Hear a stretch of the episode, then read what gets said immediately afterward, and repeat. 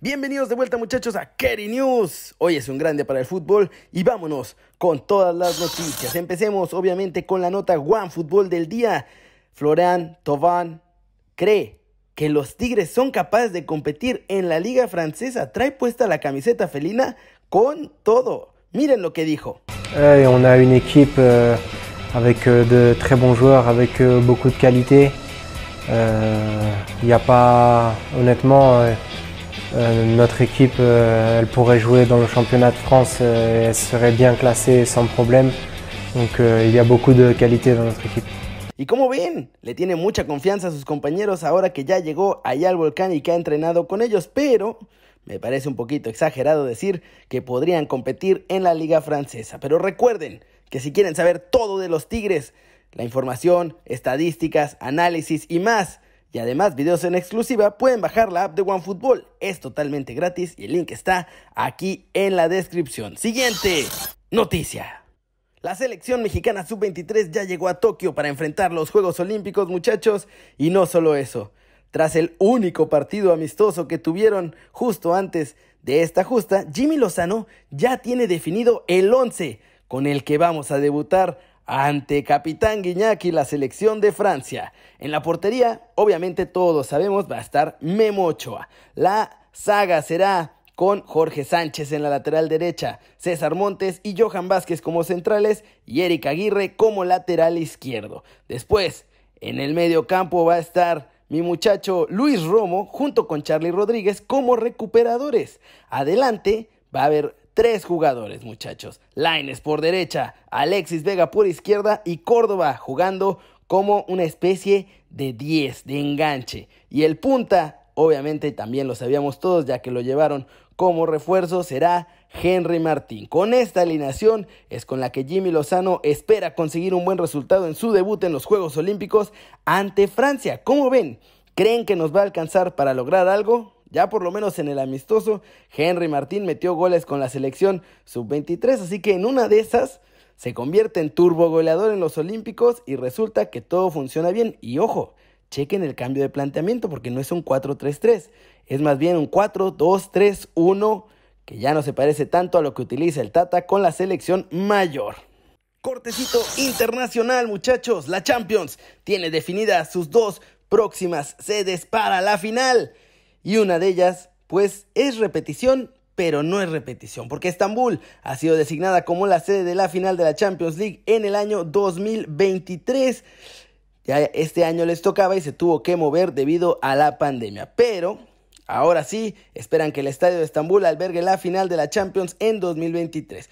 Después de eso, se irá a 2024. Le tocaba antes a Múnich, en Alemania, pero esa se trasladará hasta el 2025 y ahora en 2024 la final de la Champions League se jugará en Wembley. Y finalmente Dublín va a ser la sede de la final de la Europa League en 2024, mientras que Bilbao va a tener dos finales de la Champions League femenina en 2024 y de la Europa League masculina en 2025. Así que ya están las nuevas sedes. Ojalá que ahora no haya ninguna razón por la que tengamos que cambiar de último momento como pasó este año por toda la pandemia que estamos viviendo y que tengamos buenas finales y más noches mágicas de la Champions. Pasemos con los fichajes europeos de la Liga MX, muchachos, porque ahora resulta que de toda Europa están trayendo jugadores a la liga de todos nosotros. En los Bravos de Juárez, muchachos, Gabriel Fernández, jugador uruguayo, pero que es propiedad del Celta de Vigo de España, llegará como refuerzo. El Toro es un delantero, había estado con el Celta en 2019, luego fue cedido al Zaragoza de la Segunda División de España y ahora vendrá a la Liga MX. El Atlético de Madrid cede una especie de joyita, por así decirlo, al Atlético de San Luis. Juan Manuel Sanabria, de 21 años, uruguayo, se vendrá a jugar a México a préstamo desde el Atlético de Madrid, pues ahora sí que a los México-Colchoneros, después de haber terminado otra sesión que tuvo la temporada pasada, pues también con el Real Zaragoza. En Santos, muchachos, hay problemas. Hay muchos problemas porque tienen dos ofertas sobre la mesa y la verdad es que se están haciendo los que la Virgen le habla porque son dos equipos de bajo perfil en Europa y obviamente es porque no les están ofreciendo todo el dinero que los laguneros esperaban recibir por su joya. Entonces, la relación se está rompiendo. Santi ya se negó a entrenar en la pretemporada, está en Torreón, no le están permitiendo acceso a la casa club, todo está tremendo y están tratando de obligarlo a renovar su contrato para poder venderlo más caro. Recordemos, que ya Santos le tiró una oferta desde Bélgica, desde el Cercle Brugge. Y bueno, a ver qué pasa, porque esto no va a terminar bien. Muy probablemente Santos se irá, aunque parece cada vez más complicado que sea este verano, así que tendrá que esperar seis meses para poderse ir gratis en diciembre. Ojalá que no sea así y que Santos decida venderlo este mismo verano. Y pues hablando de Santos, yo creo que ya se están preparando también porque el holandés Alessio da Cruz llegará para reforzar al equipo.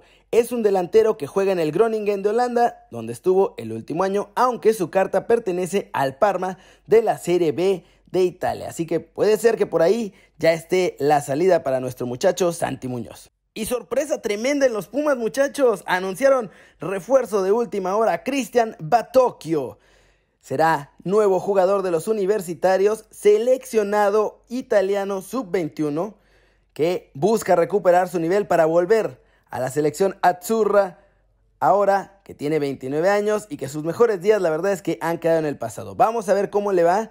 Era una joya italiana que después se desinfló y bueno, a ver si los Pumas lo pueden revivir acá en la Liga MX. Y eso es todo en los movimientos de los fichajes en el fútbol mexicano. Pasemos con los mexicanos, pero que están en el extranjero logrando todo. José Juan Macías debutó ya en la pretemporada del Getafe, portó el número 9 en el dorsal y la verdad es que no lo hizo nada mal. Estuvo echándole muchas ganas, no tuvo muchas oportunidades, esa es la verdad, pero todo el equipo estuvo carente de oportunidades, no fue cosa de Macías. Él estuvo bastante intenso, corriendo, apretando, bajando incluso antes de medio campo para tratar de obtener balones. Jugó 35 minutos, que fue una de las dos mitades. En lugar de jugar 45, jugaron 35 minutos. Así que el primer tiempo y como titular lo jugó José Juan Macías. También Eugenio Pisuto hace unos días ya debutó con el Lille. Entró al minuto 68 en la victoria 2 a 0 sobre el Baslan Bereven en un duelo de preparación y se espera que ahora sí esta temporada nuestro muchacho tenga más minutos con el actual campeón de Francia. En Inglaterra, más buenas noticias, muchachos. Muchas más buenas noticias porque ya le llamaron al Tata y le dijeron que prenda su televisor porque mañana es seguro que Raúl Jiménez volverá a jugar con los Wolves. Esto lo avisó la misma gente de los Wolves a la selección mexicana.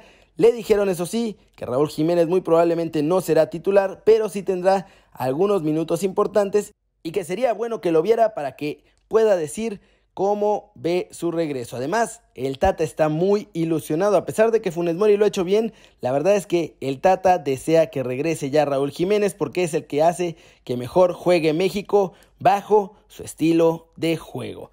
¿Cómo la ven, muchachos? Ojalá que regrese bien nuestro Raulito Jiménez mañana. Infelizmente es por pago el partido de los Wolves toda la pretemporada la van a vender, la pueden ver en Facebook, eso sí, en cualquier parte del mundo, pero pues hay que pagar una lanita. Si no, veremos el resumen y sabremos cómo le fue a nuestro lobo goleador. Y en Holanda, muchachos, sorpresa total. De acuerdo con medios holandeses, el Ajax rechazó una oferta de 18 millones de euros por parte del Ren francés. Querían fichar al machín, a Edson Álvarez, pero es intransferible.